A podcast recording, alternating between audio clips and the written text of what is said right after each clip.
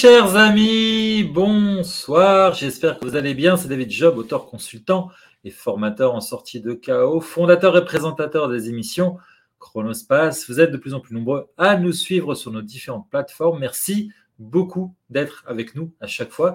Merci aussi de vos commentaires, vos feedbacks et vos remarques qui nous aident à vous offrir toujours du contenu avec de plus en plus de valeur. Chronospace, parce que gérer son temps et son espace sont deux piliers qui vous aideront à ne pas tomber dans le chaos. La vocation de cette chaîne est justement de vous livrer les clés pour que votre vie n'en soit pas un. Car en fin de compte, la seule personne qui pourra vous en faire sortir est celle qui vous regarde dans le miroir. Si vous trouvez que nos contenus auront de la valeur à vos yeux et celle de vos camarades, merci de liker et commenter pour nous donner encore plus de visibilité. Partagez aussi pour en faire profiter à plus de personnes. Je vous invite aussi à vous abonner à notre chaîne YouTube en cliquant sur les petites cloches à gauche, à droite ou sur notre page Facebook en cliquant à ce moment-là sur le petit drapeau afin de ne rien rater de nos publications. Et je vous rappelle que vous pouvez aussi surfer sur le site web de l'émission www.chronospace.tv, vous inscrire à notre newsletter afin de ne rien rater de nos programmes. Et un guide sur comment gagner deux heures par jour vous sera d'ailleurs offert. Gagner deux heures par jour quand on a un emploi du temps débordé, histoire justement de ne plus vous sentir débordé et de risquer le burn-out en vous dégageant du temps pour pouvoir vous occuper de vos chaos. Pour nos amis qui préfèrent l'audio, sachez que vous nous retrouverez demain, donc le 16 mars sur Silver Radio à 19h, heure de Paris, et notre podcast ensuite qui sont disponibles sur à peu près tout ce qui existe comme plateforme de podcast sur le marché sous le nom de Sortir du chaos les interviews. D'où que vous soyez, que vous nous regardiez ou nous écoutiez. Donc, merci à vous tous et bienvenue à tous. Alors, si je vous posais la question de votre définition de la réussite professionnelle, eh bien, il y a beaucoup de chances que vous me parliez d'avoir un poste important dans une grosse société, avec un salaire élevé et des avantages en nature de rêve. Vous me diriez surtout que probablement aussi, pour réussir, il faut être performant dans son travail. Être performant, tellement performant tellement actif qu'on en vient à oublier, à ne pas prendre en considération la personne la plus importante au monde, soi-même. Jusqu'au jour où? Jusqu'au jour où la machine dit stop. Et cet avertissement peut prendre différents aspects, comme le burn-out par exemple, mais aussi il peut être plus violent, genre plus performant que moi, tu meurs. Et si tu as une tumeur, tu meurs. Tu n'en as plus que pour X temps à vivre un pronostic vital engagé. En d'autres termes, des médecins ont collé une date de péremption sur le corps. Date limite d'utilisation dans deux mois. Face à ce coup près de la DLUO, plusieurs cas de figure peuvent se présenter. Le déni, mais c'est qui ce médecin? C'est pas le bon Dieu quand même qui peut décider du temps qu'il me reste à vivre. La dépression, ou encore la prise de conscience? Ou peut-être un peu de tout cela à la fois, comme un processus de renaissance? Pour voir cela comme un magnifique avertissement du bon Dieu, il faut une sacrée dose de résilience, de courage et des tas d'autres outils que nous passerons en revue ce soir avec mon invité exceptionnel qui a réussi à faire mentir les médecins. Cet ancien manager d'équipe opérationnelle interculturelle dans des groupes internationaux a été confronté à une maladie avec pronostic vital engagé à deux ans en 2005, depuis plus de 15 ans donc. Cela a aussi été pour elle un formidable accélérateur de prise de conscience, de décision, d'action et de découverte dans tous les domaines de sa vie. Aujourd'hui, après 16 ans de développement personnel et près de 50 pratiques thérapeutiques testées plus tard, elle est devenue slasheuse de bien-être et conférencière en intelligence de vie. J'ai le plaisir de recevoir et d'accueillir dans le studio Chronospace celle que l'on pourrait presque nommer la ressuscitée, Irène Saunier. Bonsoir!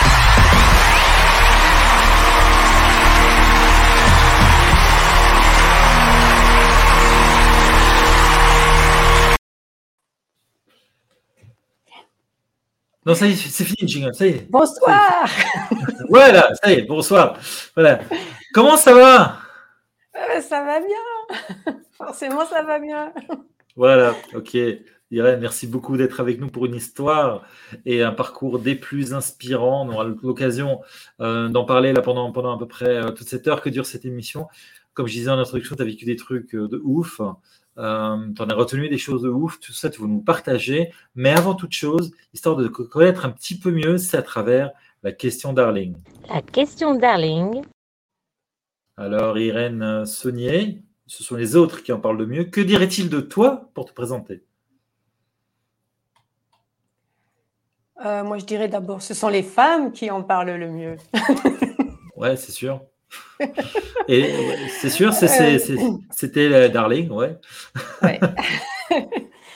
Écoute, euh, ce qui ressort euh, le plus souvent, c'est l'authenticité. je suis authentique. Euh, pas de détour avec moi. Euh, je suis déterminée. Quand j'avance, je suis déterminée. Quand j'ai des problèmes, je suis déterminée pour avancer. Je suis discrète aussi. On le voit.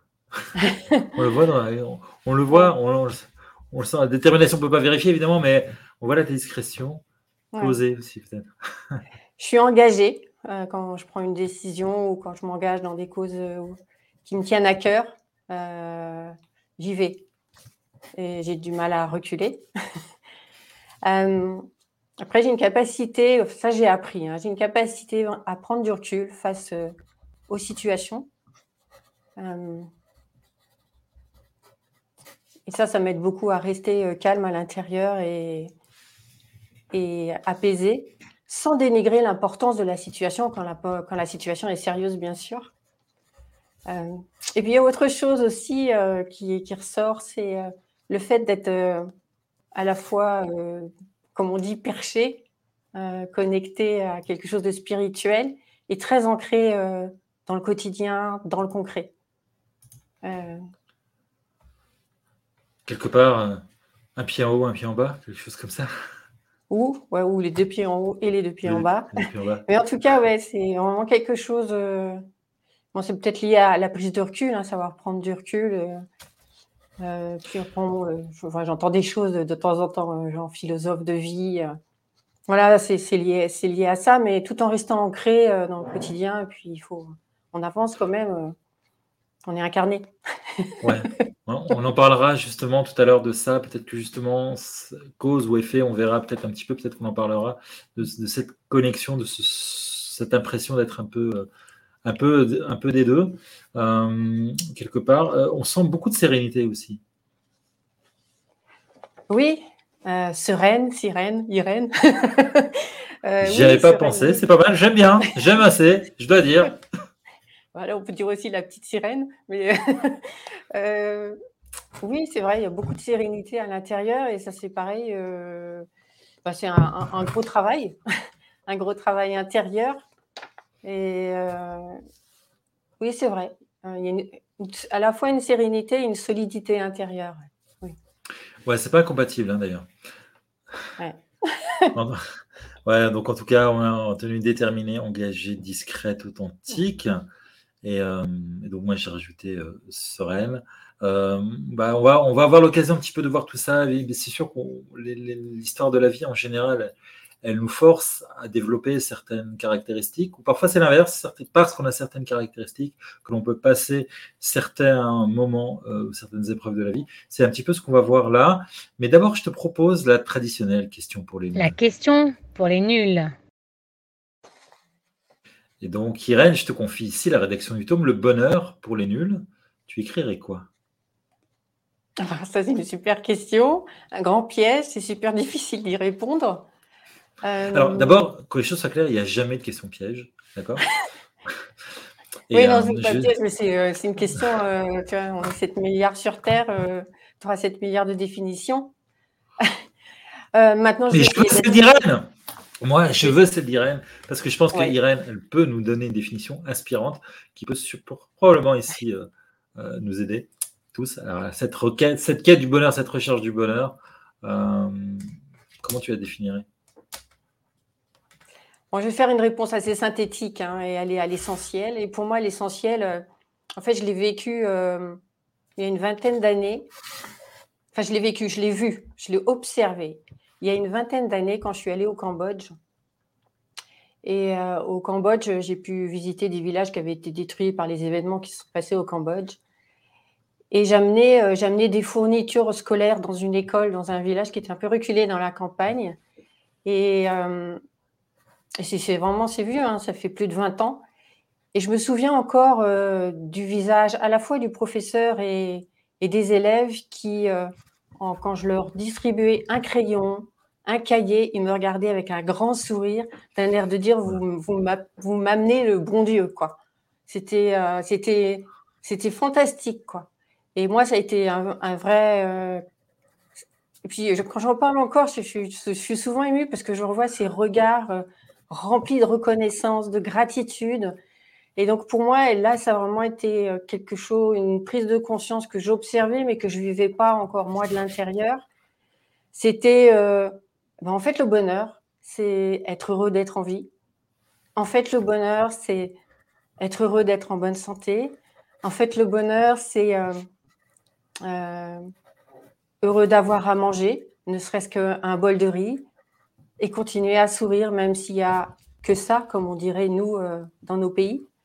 Euh, le bonheur, c'est c'est de se réveiller le matin et puis de voir le ciel bleu quand il est bleu ou gris et être content d'être là. c'est de le bonheur, c'est respirer l'air frais. Le bonheur, c'est admirer les fleurs printanières aujourd'hui. Euh, parce qu'on est au printemps, il y a des super couleurs qui commencent à arriver. Voilà, pour moi, c'est ça le bonheur. C'est une très belle définition. C'est une définition finalement, euh, on pourrait dire le bonheur, c'est d'avoir conscience de la simplicité, euh, quelque part, quelque chose comme ça. Et j'ai retenu quelque chose dans tout ce que tu dis. C'est un épisode très émouvant, l'histoire que tu racontes du Cambodge. En fait, on a presque envie de dire que le bonheur, ça ne se définit pas. On voit les résultats en fait sur les autres. C'est peut-être un petit peu ça aussi.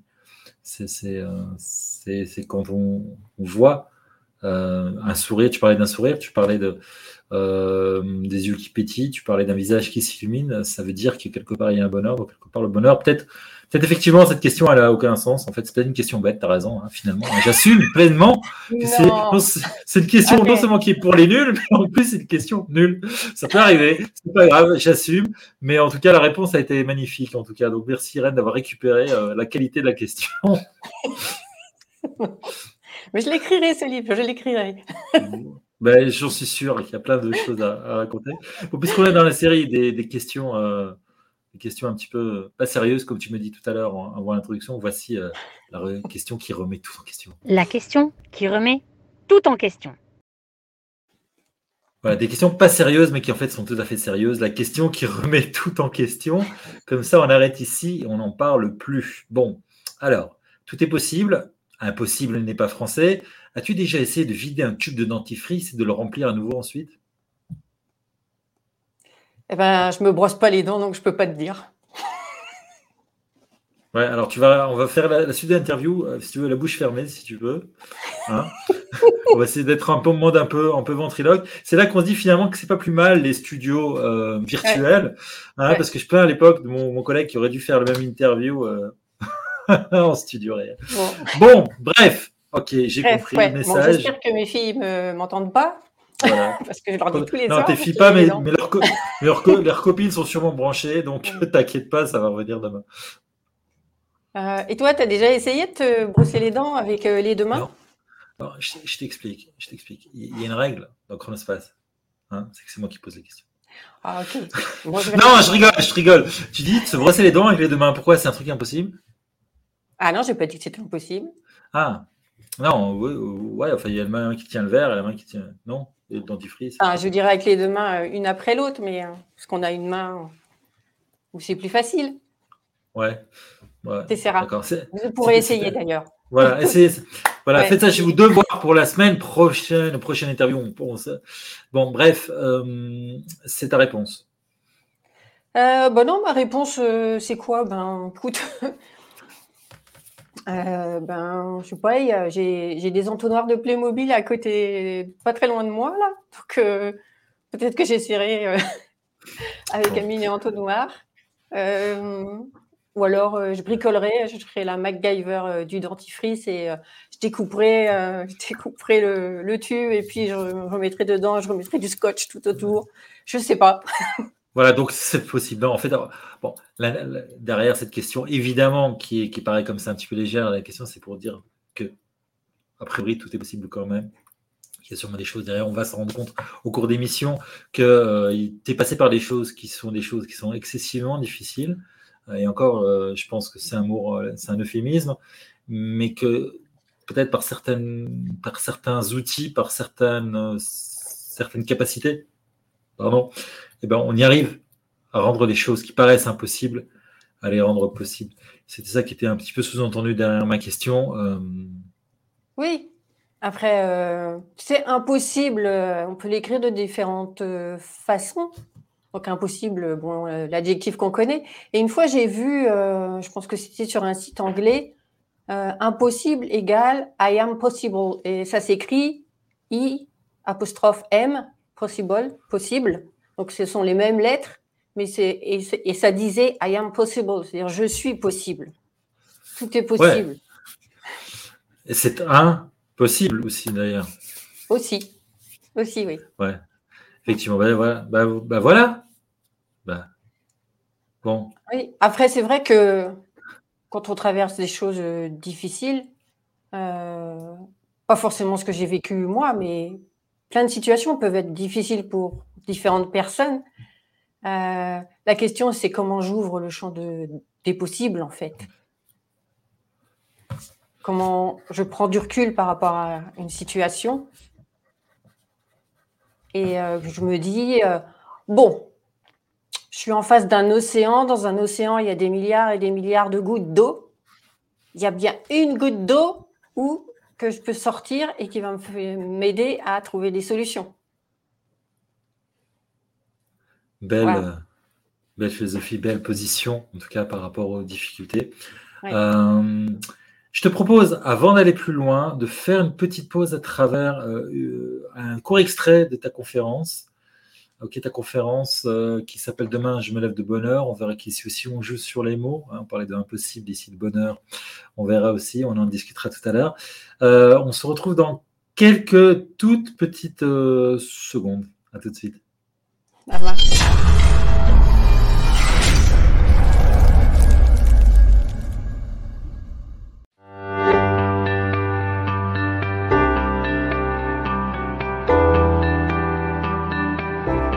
3 août 2005.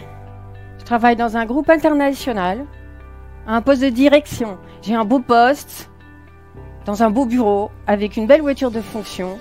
J'ai une belle maison, et je prépare un raid sportif au Kenya. Un raid sportif avec plusieurs disciplines. Je suis une superwoman, c'est le sujet du jour. Et là, j'arrive devant une côte et je me dis, allez, je monte cette côte-là, après je ferai une pause. Arrivé là-haut, je perds conscience. Alors une course commence. Un premier médecin, un deuxième médecin, un troisième médecin avec une batterie d'examen à chaque fois. Et j'entends le médecin me dire, vous avez une tumeur cérébrale grosse comme une clémentine.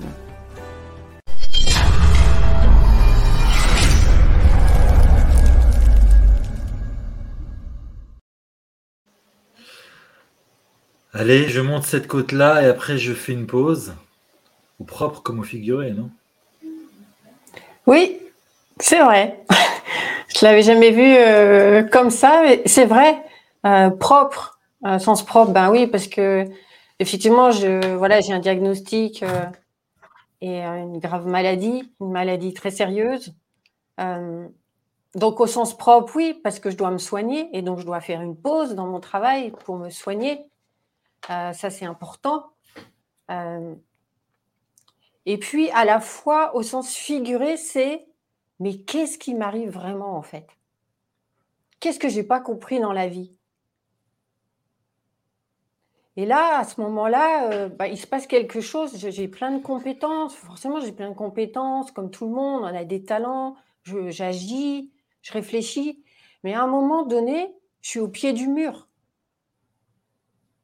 Et là, que je sois trilingue, quadrilingue, que je sois directrice export, aucune compétence ne m'est utile en fait.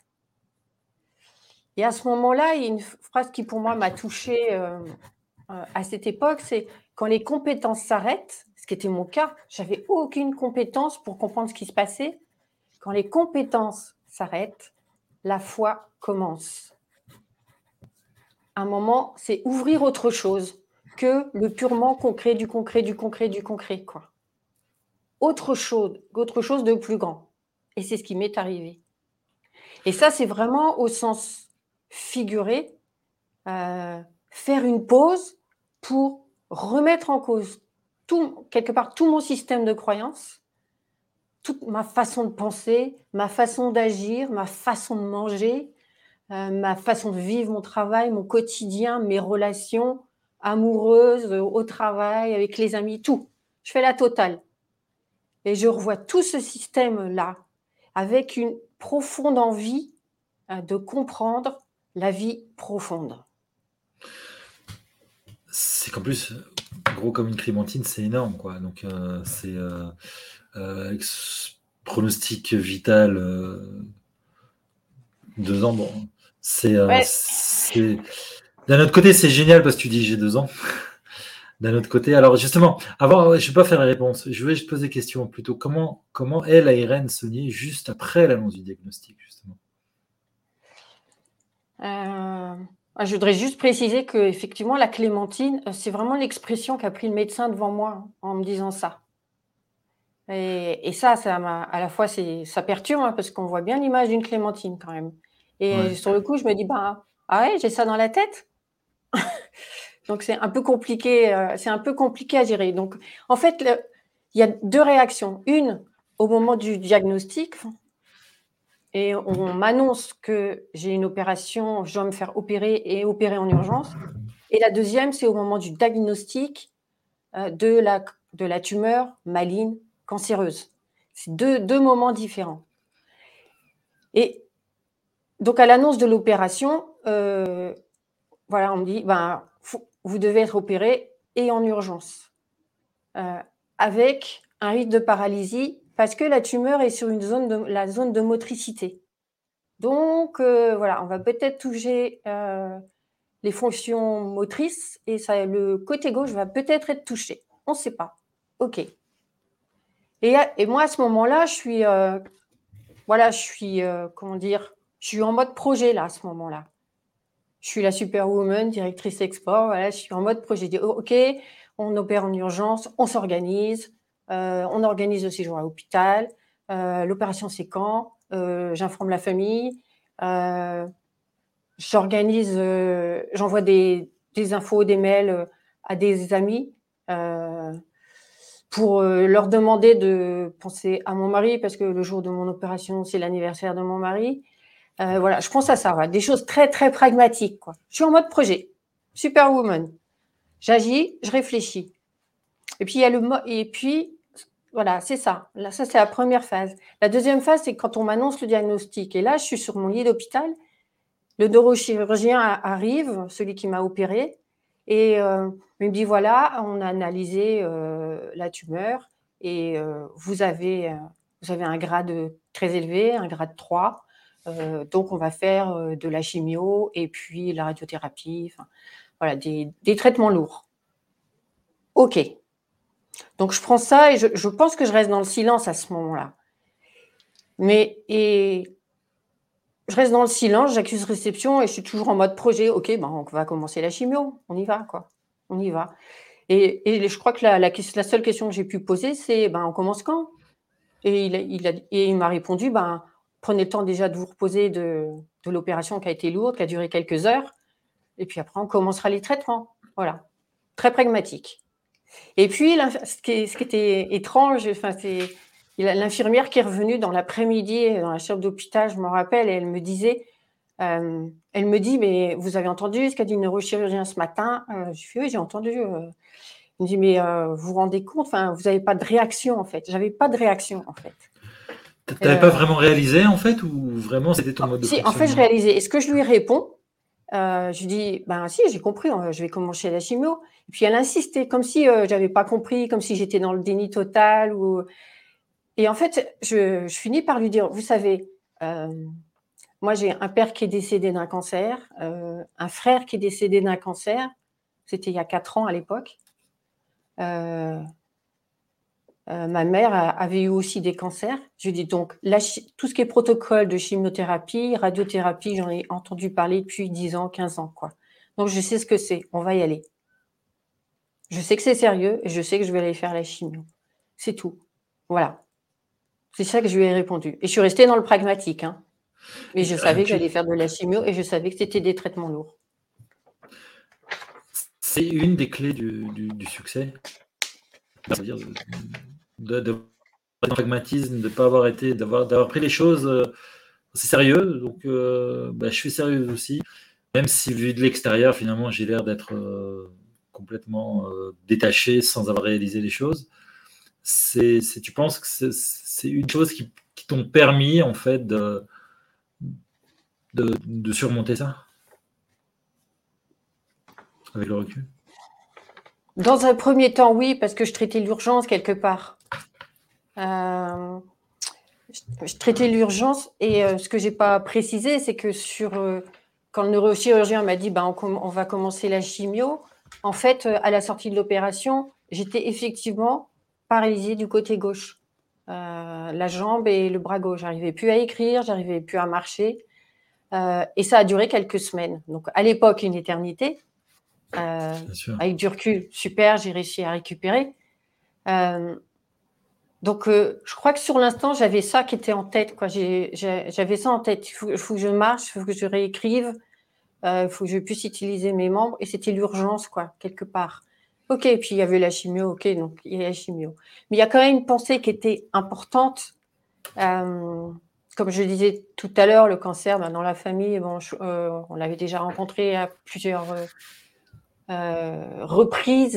Euh, et je, pense que j'ai quand même eu une pensée pour euh, ma mère qui avait déjà perdu un enfant, donc mon frère aîné, un de mes frères aînés, d'un cancer. Et il y a une pensée, je, pense qu'il y a une pensée qui est passée qui disait non, pas un deuxième enfant, quoi. Elle va pas perdre un deuxième enfant.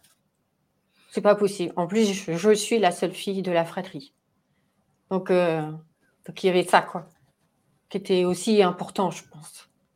Et puis peut-être après, euh, de façon innée, euh, bah, une détermination, je le disais au début, et de façon innée, quelque part, une force à l'intérieur qui, qui, dit ben, on va surmonter la situation. Quoi. Ouais, ce que j'allais dire justement, on sent euh, la détermination qui est là. Et, et bon, tu, tu regardes cet environnement dans lequel tu étais, mais ça aurait pu avoir deux, deux revers de la médaille. Hein. D'un côté, dire ben, je sais ce que c'est, c'est une cata puisque ça finit mal. Tu l'as pris dans l'autre côté. Tu l'as pris, tu as eu des, forces qui sont venues te dire euh, non, mais c'est bon, moi je ne serai pas celle qui va, va y passer, je serai celle qui va, qui va, qui va, qui va passer au-delà de ça. Alors justement, un pronostic vital engagé à deux ans depuis plus de 15 ans. Pourquoi selon toi? Pourquoi selon toi? Ah, Pourquoi selon toi Comment se fait-il? Selon toi, c'est quoi les armes, c'est quoi les atouts, même si tu commences à en parler un petit peu. Euh, c'est, quelles sont les choses qui t'ont permis, ou quels sont les changements que tu as opérés, les prises de conscience, etc., qui t'ont permis de passer à travers? Ça, c'est la question. Pour répondre, euh, je, te donne le temps de réflexion, je vais te passer un autre extrait, si tu veux, de ta conférence. Je pense qu'il y a des éléments de réponse là-dedans et on développe euh, juste après.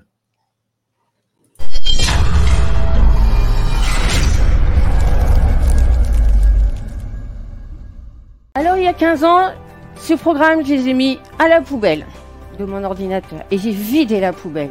Kick. Pour les remplacer par des applications récentes, fabriquées par des jeunes. Et j'ai utilisé ces nouvelles applications du style quand tu es fatigué, repose-toi, fais une sieste, fais-toi plaisir.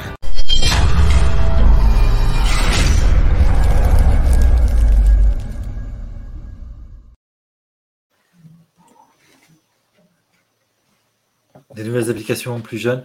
Euh, est-ce que tu penses qu'on oublie souvent de vider la corbeille après avoir effacé les bugs?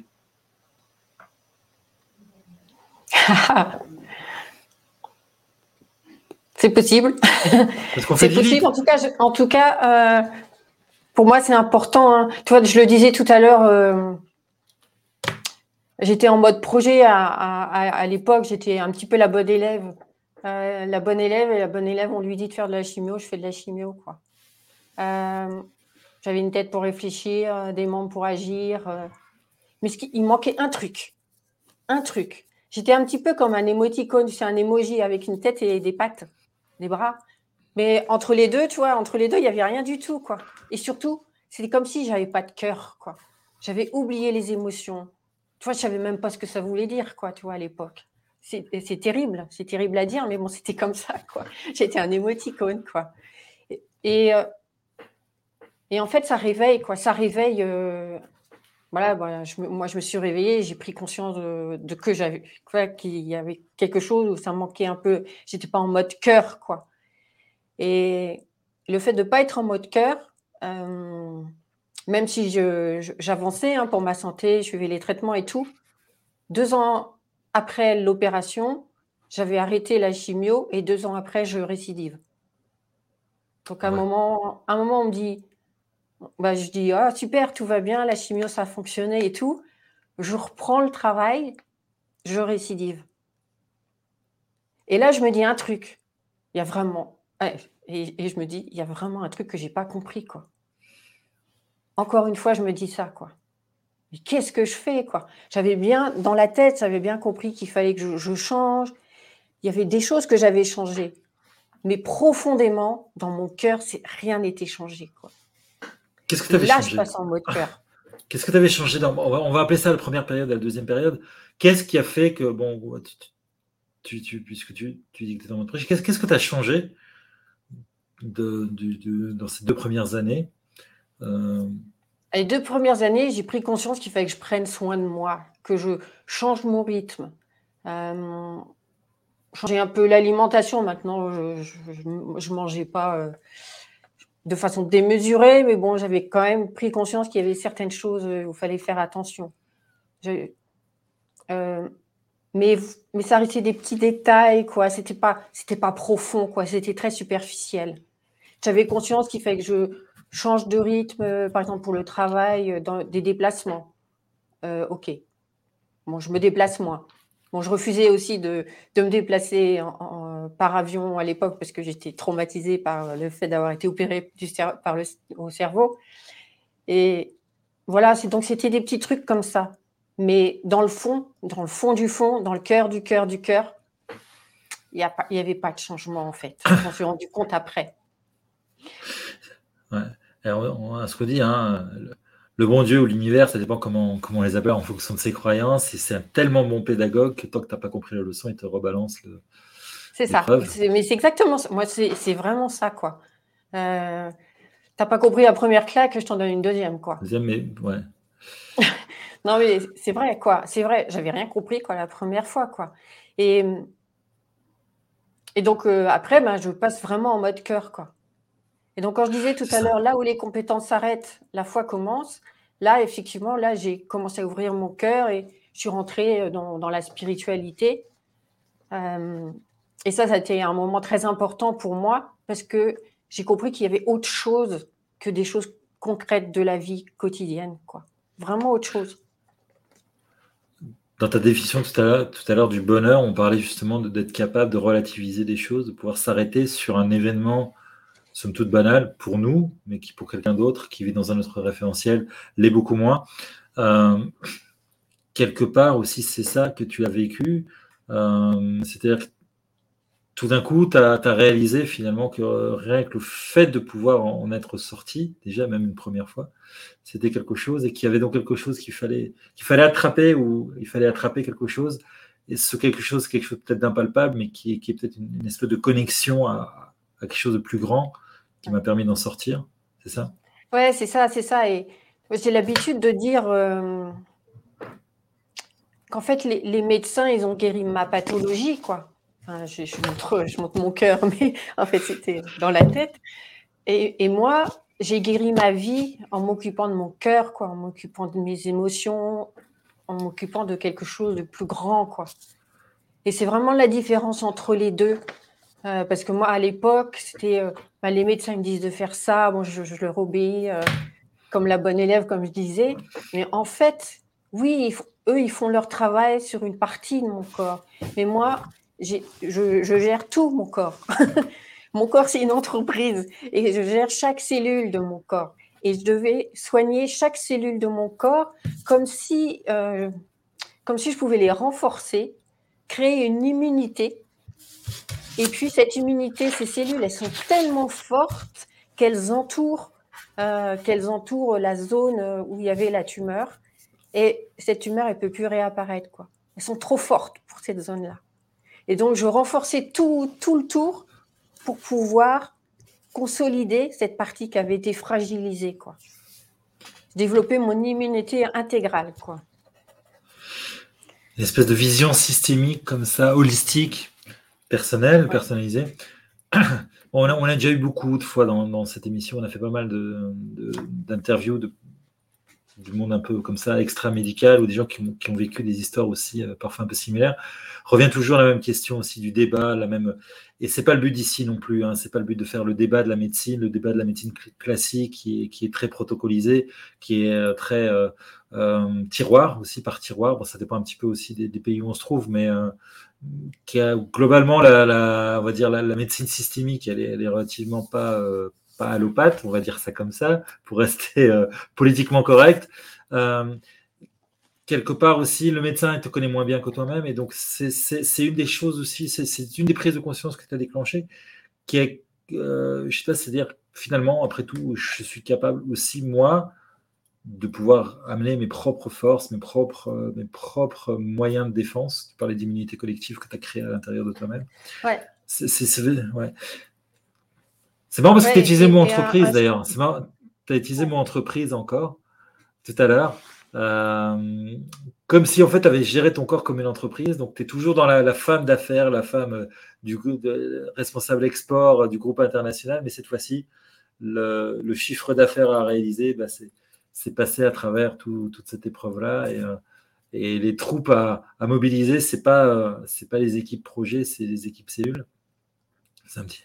Ouais. Oui, et puis c'est vrai que, tu vois, en, en entreprise, on, moi, il y a un, un outil que j'aime bien, il est simple, je l'utilise très très souvent et je le recommande très très souvent, c'est le SWOT où on, on, on coupe ouais. une feuille en quatre, on marque, euh, on écrit les, les forces, les faiblesses, les opportunités et les menaces. Et, c'est un peu ça. Moi, je suis allée chercher des ressources extérieures ben, pour m'opérer parce que ça, c'était inévitable. C'était inévitable. Et puis après, je suis allée aussi chercher euh, ce que j'avais à l'intérieur de moi. Et il y a une phrase que j'avais lue un jour, je ne sais plus où, qui disait ben, Puisque ton corps a réussi à créer la maladie, il est capable de la guérir. Et, et oui, c'est tout simple en fait. c'est tout simple. Euh, et c'est vrai. Et c'est vrai. Je reste convaincue de ça, et pas que pour ce que j'ai vécu moi euh, comme pathologie, mais certainement pour plein de patho autres pathologies. Quoi. Le maladie, c'est bien connu, hein, la maladie, enfin c'est bien connu, c'est pas spécialement ouais. bien connu, oui, mais ça, le maladie, c'est le corps, ouais. le corps qui envoie en fait des signaux, puisqu'il ne peut pas s'exprimer autrement qu'en en, en, faisant un dysfonctionnement.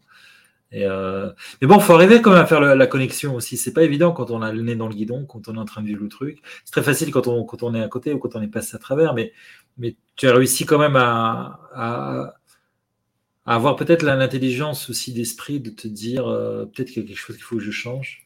C'est pas non plus quelque chose de spécialement évident, euh, je pense. Enfin, euh, non, c'est pas évident du tout. Et, et c'est vrai que ben, quand je disais que j'étais tombée dans la spiritualité, oui, je suis mes frères qui étaient, euh, ouais, qui étaient, euh, ben, qui pratiquaient un, un bouddhisme à l'époque. Euh, moi, non. Euh, vraiment, ils, ils m'ont ouvert, ils m'ont vraiment aidé et à m'ouvrir sur ce sujet-là, à dire mais vois autre chose de plus grand. Euh, vois que si tu as de la maladie, peut-être que tu es en souffrance à l'intérieur, ce qui était le cas. Ils avaient raison. euh, voilà, et puis ouvrir vraiment euh, voilà, cette perspective, changer d'angle de vue, de point de vue, euh, pour se dire, bon, ok, je fonctionne comme ça, ça marche pas, il faut que je cherche autre chose. quoi. Et après la, la, récidive, là, j'ai vraiment changé mon prisme, et c'est après la récidive où j'ai vidé la corbeille. Pour répondre à ta question. C'est ça, ouais, ouais, ouais. C'est ça. Parce que. On a, on, a, on a, déjà passé trois questions depuis, mais c'est pas grave. Ouais. Parce que non, pas grave. avant, j'avais compris intellectuellement, mais ça Ouais. passait pas dans l'action, ça passait pas dans le cœur, ça passait pas dans le corps. Euh, et donc j'avais voilà, j'avais mis des choses à la poubelle, mais j'avais pas vidé la poubelle. Après la récidive, quand c'est passé dans le cœur, c'est là où j'ai enlevé les déchets. Pourquoi? Parce que dans un ordinateur, si tu vides pas la poubelle, tu libères pas de la place de ton ordinateur. Ça, si on a juste déplacé le problème. rame, il va continuer à ramer. Ouais, on déplace le Et problème. c'est pareil dans ta cuisine. Si tu vides pas ta poubelle, eh ben, il y en a partout, ça déborde. C'est pareil. Pour moi, c'est exactement la même chose. Il faut vraiment vider. Et quand on fait le vide à l'intérieur, comme dans le tube de dentifrice, quand on le fait le vide à l'intérieur, Tu vois là, il y a de la place pour faire autre chose. Ouais. Ça fait plaisir que tu Là, ramènes il y le a tube de la place dentifrice. pour faire autre Hein, chose. ouais. Ouais, ouais. Hein? Ouais. C'était pas, une question si... c'était pas une Si. question si bête que ça finalement. Hein T'as vu? Non. Hein Ouais. Euh, alors, tu, tu parles, tu, tu- tu es donc conférencière euh, en, en intelligence de vie. Qu'en- Qu'entends-tu par intelligence de vie? Alors d'abord, moi, je vais décortiquer. hein, Je suis une linguiste euh, à la base. hein, J'ai fait des études linguistiques et euh, intelligence. Hein, Quand la, signification d'un point de vue étymologique, c'est la capacité à s'adapter. Donc dire qu'on est intelligent ou pas intelligent, pour moi, ça ne veut absolument rien dire. On est intelli- on est tous intelligents dans quelque chose ou en quelque chose. Et moi, parce que j'ai vécu.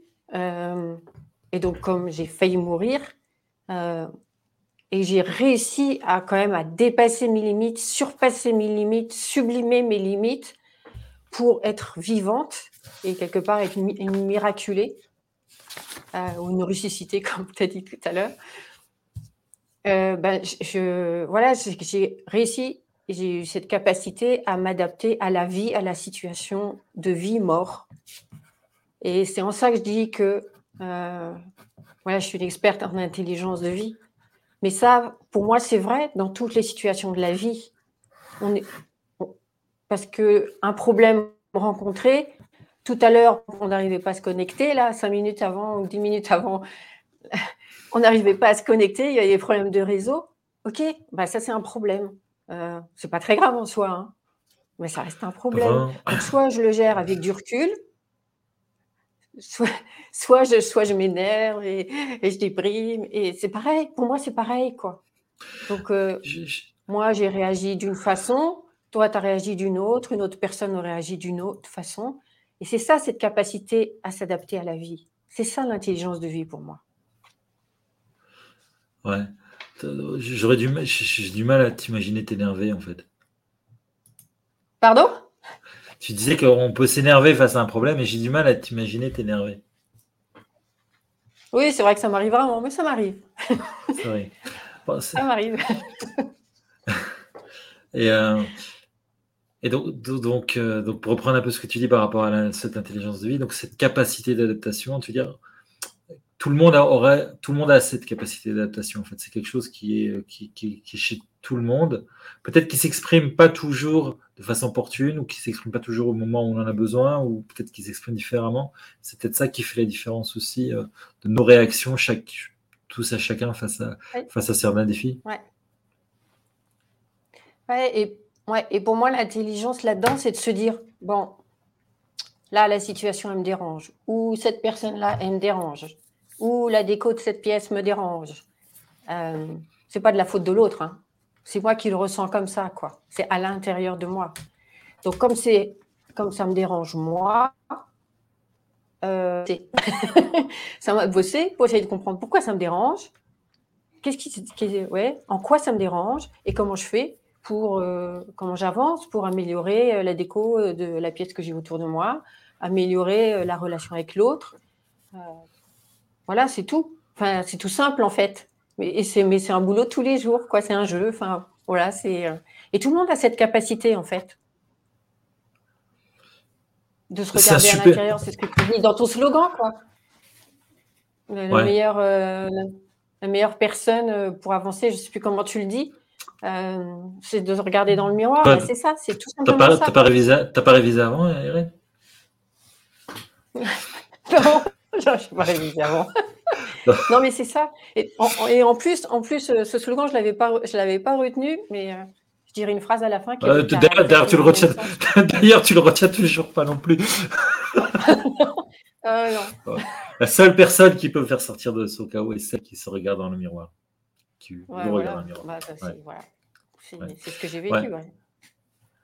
mais je, ouais. Bah, en fait, c'est quelque part, c'est le message un petit peu universel de, de, de, de progression, de s'en sortir du défi du développement personnel en général, c'est-à-dire qu'accuser euh, l'univers, accuser le pays ou accuser euh, les autres, euh, peut-être que ça fait beaucoup de bien sur le moment même, à travers cette fameuse colère dont on a parlé tout à l'heure, qui est presque absente, mais en tout cas, ça ne fait pas avancer le schmilblick, comme disait notre ami Coluche. C'est ça. Est-ce que tu penses que la résilience est une résidence? Ah, C'est vrai que quand, tu, tu quand j'ai reçu cette question-là hier, euh, je me suis demandé un peu. Euh, la résilience, c'est un mot qui me parle, c'est un mot que j'ai jamais étudié. Je ne suis pas la fille de Boris Cyrulnik. euh, j'ai pas étudié le sujet, mais je suis quand même, à, ta question, je suis quand même allée voir dans le dictionnaire, euh, sur l'ordinateur. bah ouais. Qui a encore, vous qui me regardez là, est-ce que vous avez encore, je veux savoir, ça m'intéresse, vous avez encore le, le, le Larousse, le Robert, euh, euh le, le, Robert et Collins, etc. Est-ce que ça, ça fait encore partie de vos bibliothèques et de vos librairies? Ça m'intéresserait de savoir. Ouais, moi j'en ai encore. ouais, mais tu es, linguiste aussi. Ceci dit, ceci dit, euh, effectivement, je suis allée regarder l'étymologie encore euh, de ce mot. Et en fait, au Moyen Âge, ce mot, il, était euh, composé de re, de re, ré et euh, zilier, saliré, qui saliré voulant dire sauter et re, ben, faire un pas en arrière, un mouvement en arrière. Et donc, à l'époque, ça voulait dire euh, se, rétracter quelque part, se, délier d'obligations, se, se désengager et se libérer de ses obligations. Après, le mot, il a évolué euh, dans le sens qu'on utilise plus aujourd'hui, qui est plus euh, toujours une notion de saut, euh, de sauter, mais face à une réaction, enfin, c'est une réaction après un choc, en fait. Bah, pour moi, c'est un peu le, mix des deux, de ces deux définitions, à la fois du Moyen-Âge et du XVIIe siècle, c'est reculer pour mieux sauter, en fait. C'est un peu ça pour moi. C'est cette idée-là qui m'est venue. Et et en fait, ce que dans moi, dans ce que j'ai vécu, en fait, c'était me délier des obligations euh, que je m'étais euh, infligées, quoi, à moi-même, quoi, de me libérer de tout ce qui n'était pas mon joyau intérieur quelque part, euh, ce qui n'était pas de, ma nature profonde. Euh, donc c'était aller vers connais-toi toi-même, quoi, en fait, en gros. Se, se recentrer, en fait. Se recentrer, ouais, se recentrer. Et c'est vrai que c'est ce que j'ai fait quand j'ai compris euh, que j'avais rien compris euh, avant la récidive. Eh ben, je suis passée dans cette phase, je vais dire entre guillemets, égoïste, vraiment pour me centrer et comprendre ce qui se passait, quoi. Puisque je n'avais rien compris de la vie pendant 34 ans quand même. Pendant 34 ans, tu comprends rien de ta vie quand même. C'est vachement grave, quoi. Il y a de quoi déprimer. Et donc là, je me centre, effectivement, je me centre, je me recentre oui, je dis que c'est une phase égoïste, mais bon, c'est peut-être égocentré. Égocentrique, euh, peut-être, c'est plus correct qu'égoïste, puisque égocentrique, étymologiquement parlant, tu t'es centré sur toi-même. Oui, c'est ça, ouais. Et, à se demander, ben, pourquoi je fais ça, pourquoi je pense ça, pourquoi je réagis de cette façon-là, etc., etc., quoi. Et, bosser là-dessus au fur et à mesure. Hein, Et puis avec légèreté aussi, ok, j'avance sur ce point-là, super celui-là, j'arrive pas à avancer maintenant. Ok, ça sera plus tard, quoi. Enfin, pas non plus euh, être à fond, à fond. Là, j'avais abandonné la Superwoman, là.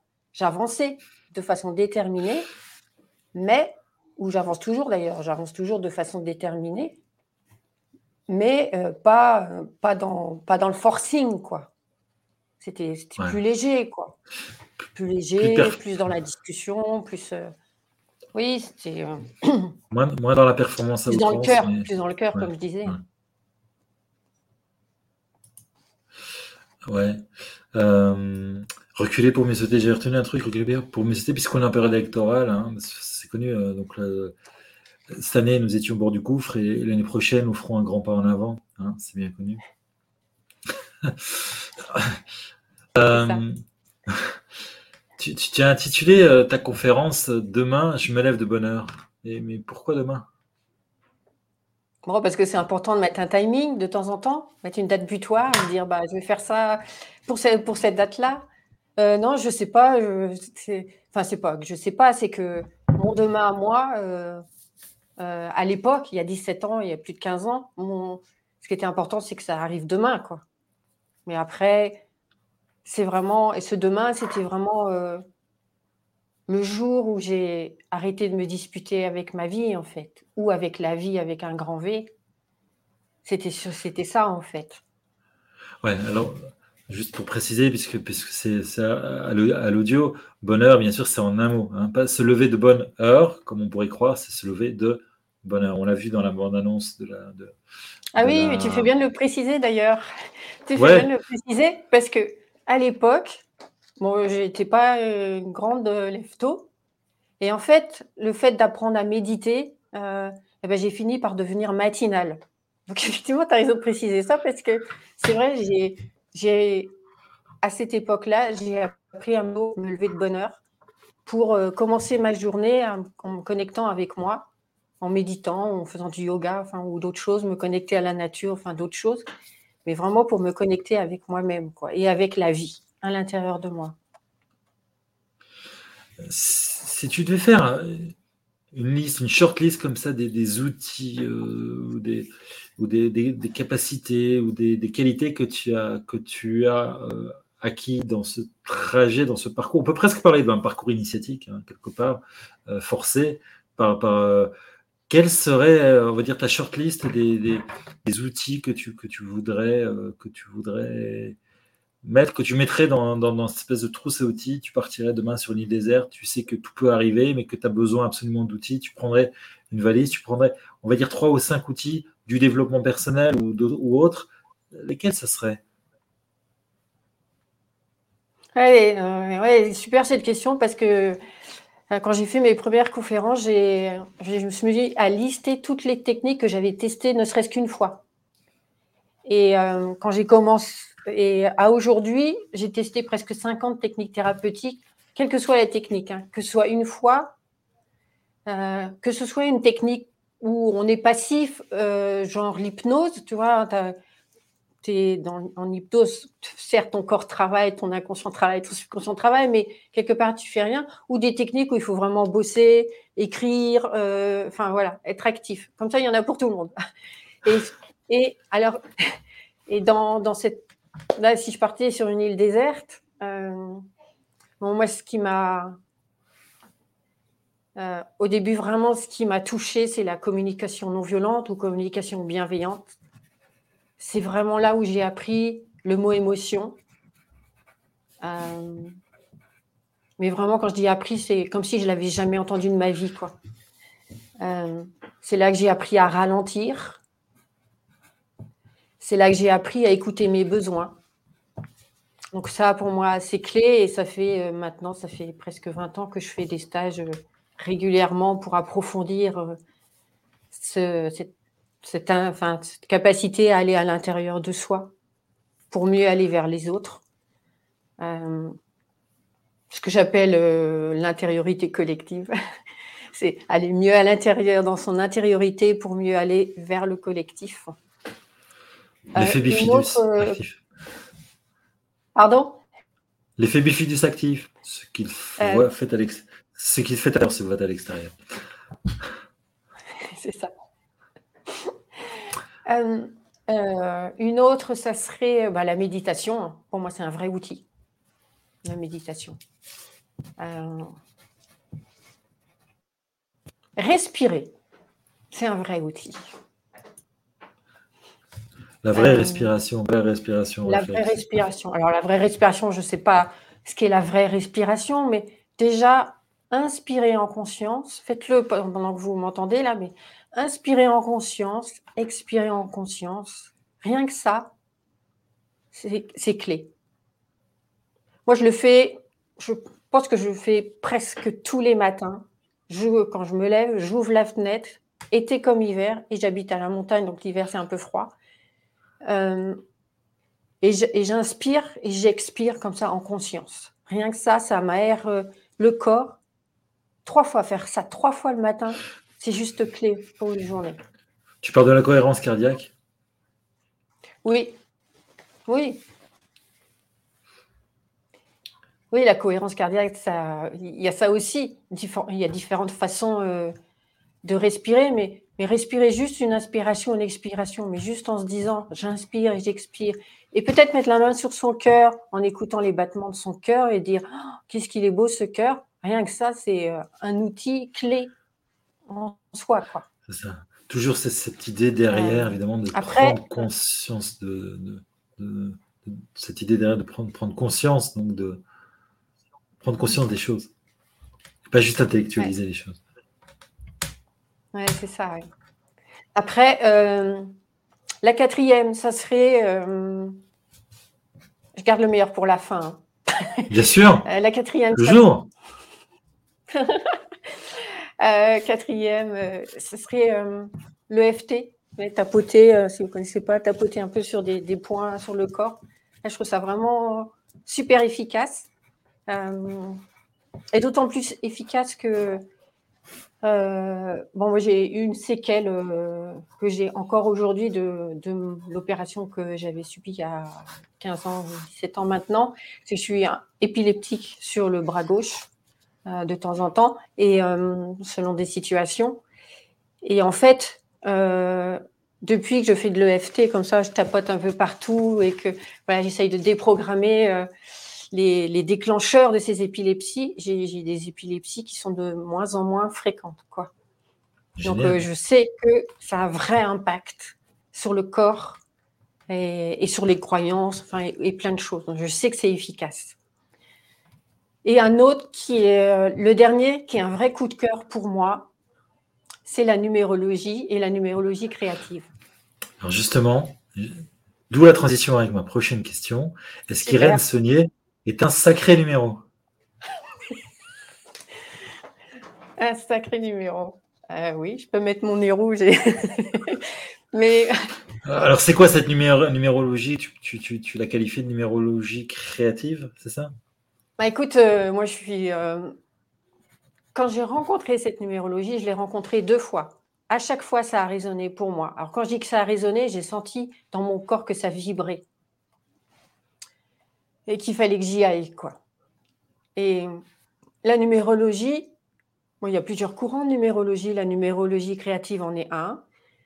Et c'est euh, une façon d'aller à la connaissance de soi, aller reconnaître son joyau intérieur, sa nature profonde, j'en parlais tout à l'heure, son diamant intérieur, avec euh, notre état civil, c'est-à-dire une date de naissance, notre date de naissance, et euh, nos noms et prénoms, des lettres. Tout ça est symbole, historiquement parlant. quand je dis historiquement, c'est des millénaires et des millénaires. Le nombre est, symbole, la lettre est symbole. Comme elle est symbole, elle est vibration, elle a une énergie. Et elle, nous permet d'aller à la connaissance de soi.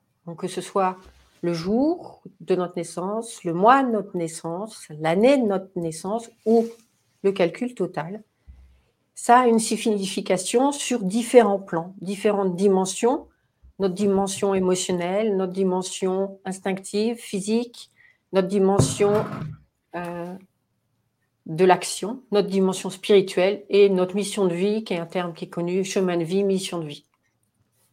Et pour moi, c'est vraiment un très bel outil. C'est simple, il faut savoir de compter de 1 à 9. Voilà, tout simple. c'est abordable. Moi, mon rêve, hein, c'est de, de, pouvoir euh, faire entrer la numérologie euh, dans des écoles pour que les jeunes puissent euh, aller à la connaissance de soi comme ça, en sachant compter de 1 à 9, faire quelques additions. Donc, on voit les maths en même temps. Mais c'est vrai, c'est un vrai élan pour aller à la connaissance de soi. Moi, je le vérifie tous les jours sur moi, à la fois pour, pour travailler, je, je, je, vis avec, je le vérifie sur euh, mes cobayes préférés, mon mari et les enfants. Euh, c'est un outil fantastique et c'est un outil fantastique aussi pour aller vers des projets, euh, sentir quels sont mes élans intérieurs et alignés sur un projet ou, ou, un autre. C'est magnifique. Par exemple, c'est quand même un sujet assez, assez c'est presque quelque part même intrigant. Bon, euh, je ne sais pas si Chris, d'ailleurs, Chris Cana qui nous regarde, avec laquelle on a fait une émission sur, sur les astres, sur l'astronomie, etc. Ça, ça, ça, il y a des points communs là-dessus. On sent qu'il y a des choses par rapport à la, date de naissance, etc. On va dire pour les novices, euh, pour les gens qui, qui entendraient ces concepts-là pour la première fois, tu pourrais nous donner un exemple euh, concret de comment tu fais intervenir la numérologie dans la vie de tous les jours et qu'est-ce que Qu'est-ce que ça confirme ou infirme, entre guillemets? Alors, euh, oui, confirme et infirme, ça me va bien. En fait, euh, grâce à notre date de naissance, euh, on a, on a des, des, énergies, des vibrations qui sont innées. Soit on les utilise dans la lumière, soit on les utilise dans l'ombre. simplement, je, le dirais, les fois où on est de bonne humeur, eh ben, tout rayonne, euh, on rayonne, euh, on est dans la lumière de nos vibrations. Et puis quand on a une mauvaise humeur, eh ben, on est dans l'onde de nos vibrations. je, le, résume un peu de cette façon-là pour être sain, mais c'est un petit peu ça quand même. C'est un petit peu ça. Et c'est vraiment pour... Euh, là, si je prends la date d'aujourd'hui, on est le 15, je crois, aujourd'hui 15 mars, oui. 15 mars, ok. Donc le jour, on est le 15, donc 15 c'est 6, parce que 1 plus 5, ça fait 6. Voilà. Jusque-là, jusque-là, ça va. Jusque-là, ça va. Jusque-là, c'est bon. Et là, euh, pareil, toujours pour être simple, moi je dis, ben, quand si je démarre ma journée avec le, 6, eh ben, je, démarre ma journée avec quelque chose où, je, ressens physiquement euh, un besoin de, d'harmonie, un besoin d'équilibre dans ma journée, par exemple. Euh, après, bon, le, voilà, c'est concrètement, si je veux parler concrètement, c'est ça. Après, je peux être un peu plus perché, mais en tout cas, euh, voilà, avec un 6, il y a quelque chose de, cet ordre-là euh, au démarrage de ma journée.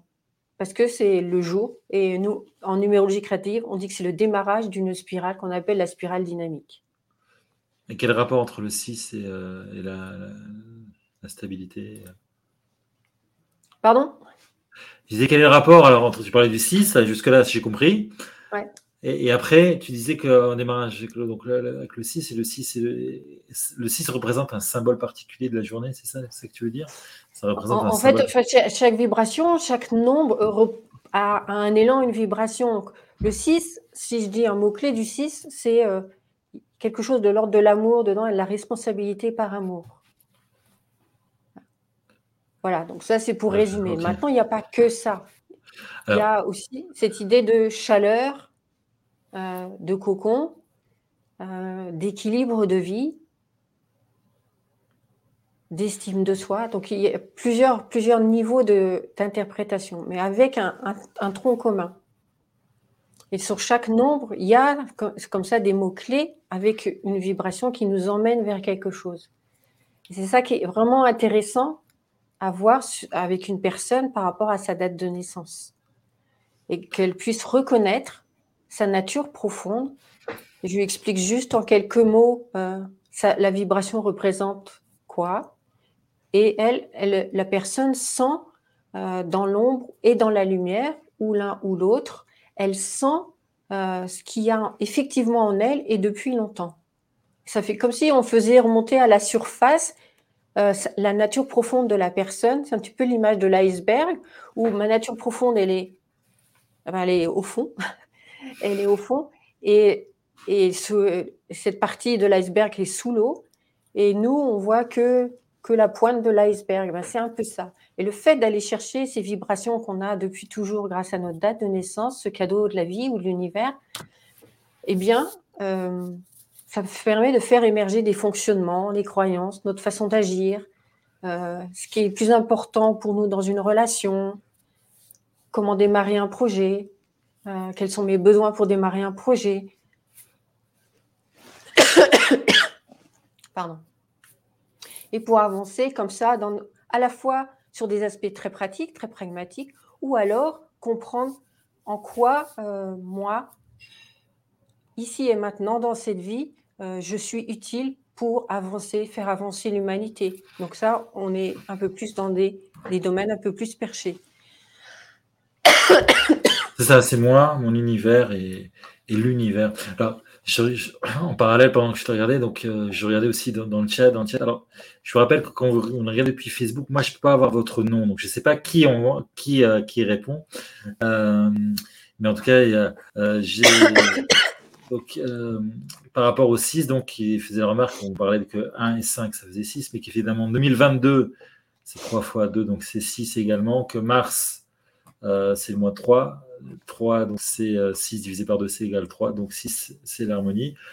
Et euh, voilà. après, je ne euh, fais même pas. Moi, je, je, m'arrête aux additions. moi, je reste simple. Et que, le, 6 revient chaque fois. ça dépend ouais, si on est allé en première année ou deuxième année de numérologie. Quoi. Ouais, voilà, c'est ça. Bah, moi, je suis restée en première. voilà. non, non, je reste sur les additions. Après, bon. Après, on peut, on peut, on peut en discuter très longtemps maintenant. voilà, mais toujours est-il que moi, ce que je trouve important, c'est vraiment réussir à aller à l'intérieur de soi avec ces élans qu'on a euh, qui de façon innée. C'est un petit peu, pour moi, c'est une grille de lecture. Euh, au même titre qu'il y a l'anéagramme, par exemple, au même titre qu'on a le, MBTI, euh, pour moi, c'est vraiment des outils de cet ordre-là et, qu'on peut utiliser aussi en interpersonnel, en entreprise. Moi, j'utilise en entreprise euh, sur euh, des cohésions d'équipe ou des choses comme ça. Et c'est vraiment sympa de voir que les personnes se reconnaissent et reconnaissent le fonctionnement de l'autre avec quelques explications. Et ça permet de dégeler des situations de façon simple, de façon ludique. et moi, j'aime ça parce que c'est simple, en fait. C'est simple on sent, on sent qu'il y a quelque chose, quelque part, un vrai outil qui permet d'avancer. Merci en tout cas à tous ceux qui, ont réagi dans le, dans le, dans le, dans le, chat Facebook pour, pour alimenter. Euh, là, on, se rend bien que c'est une technique que tu laissais pour la fin. Donc voilà, la cinquième, euh, euh, ton, ton, cinquième outil que tu vas embarquer sur cette île déserte, ta cerise sur le gâteau, donc cette numérologie. un super outil, finalement, c'est un super outil pour un super héros. La question super-héros. Voilà. Alors, euh, si tu étais donc un personnage de Marvel, euh, Irène, qui serais-tu? Quel serait ton pouvoir de résurrection? Alors, euh, je vais faire comme le dictionnaire, je suis un peu ringarde. Marvel, je ne connais pas trop l'univers. J'ai regardé un peu quand même ce qu'il faisait mais euh, voilà, il n'y a pas beaucoup de personnages qui me parlent. Mais en tout cas, euh, super-héros, moi, ce qui, ce qui m'est venu spontanément euh, en tête, c'était c'est Mary Poppins, en fait. Bah, fameuse héroïne c'est une... Oui, fameuse héroïne. pourquoi D'abord? Parce que c'est un film qui m'a toujours fait rire.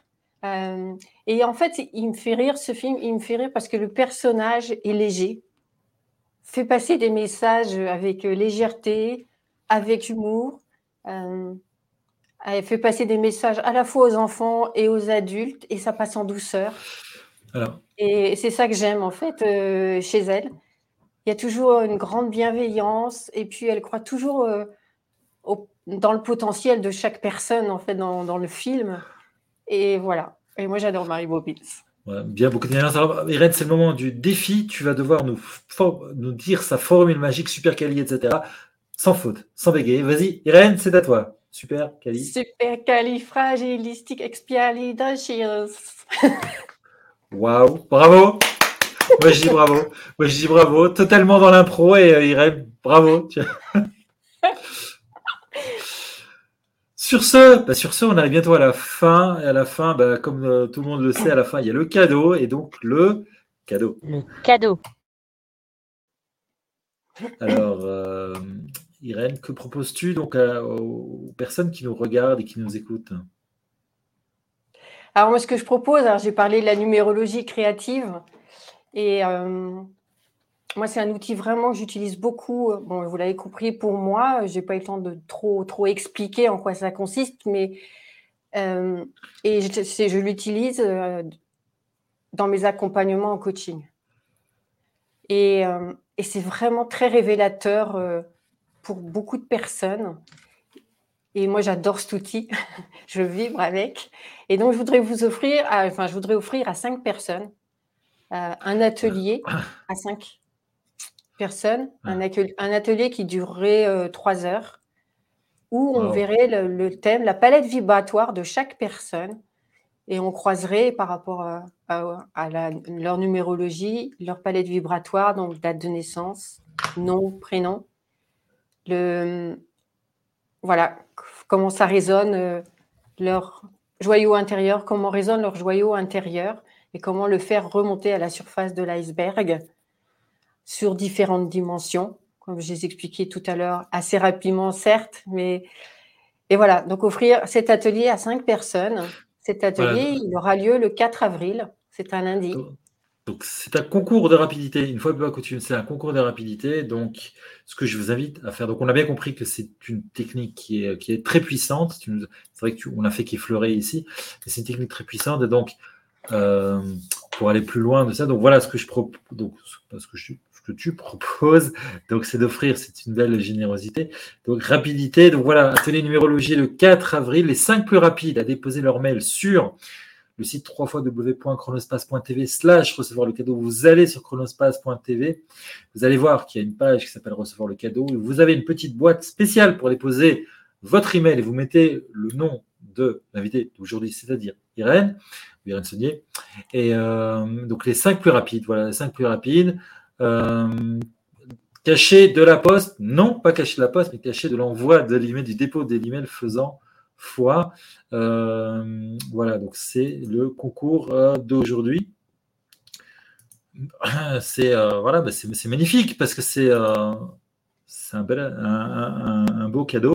Et donc, comme c'est un beau cadeau, c'est un très beau cadeau. Et c'est pour ça que c'est une question aussi en termes de, en guise de concours aujourd'hui. Tous les cadeaux sont beaux en général, hein, bien sûr. Mais si, si, on est, voilà, on fait en forme de, de cadeau. Merci beaucoup, beaucoup, Irène, en tout cas, pour cette proposition de euh, cadeaux. On arrive bientôt à la fin de l'émission. On a largement euh, dépassé, mais c'est un réel plaisir en fait, euh, de, parce qu'on pourrait discuter des heures. On sent effectivement toute cette sérénité, tout, tout, tout ce qu'il y a, tout ce que tu as vécu, évidemment, tout ce que tu as aussi envie de transmettre, et qui fait qu'on a un petit peu, cette émission, elle s'est un petit peu déroulée comme ça, comme une espèce de voyage initiatique, un petit peu comme ça, à l'échelle un petit peu de ce que tu as vécu. Et et on arrive à la fin, on arrive à une heure et quart d'émission. Je voulais savoir, euh, Irène, quel était le dernier message que tu aurais envie de livrer ici ce soir? Ah, moi, le message, c'est euh, la vie est le plus précieux des trésors. Et le reste, c'est du bonus. C'est beau. Et le reste, c'est du euh, bonus. Oui, j'ai envie de finir sur ça. J'avais une autre citation, mais j'ai vraiment envie de finir sur ça. La vie est le plus précieux des trésors. Et le reste, c'est que du bonus. Eh ben je pense que c'est un excellent message, effectivement. Euh, une belle façon de finir euh, cette émission. Voilà, savoir, euh, ça rejoint un petit peu ce qu'on disait en tout début d'émission. Être capable aussi de s'arrêter sur des choses simples, être capable aussi de, de, ben, simplement de, de voilà, de, de, de voir euh, sur des choses simples, sur de la, de la, gratitude aussi, et euh, le reste, effectivement, voilà, le reste, finalement, n'est que accessoire. Merci beaucoup d'avoir été euh, avec nous, Irène. Beaucoup de sérénité, beaucoup d'émotion aussi. On a senti aussi beaucoup tout ce travail que tu as fait derrière. Merci aussi pour, pour toute cette générosité. Merci beaucoup d'avoir été avec nous ce soir. Bye bye, Irène. Merci, David. Merci à vous.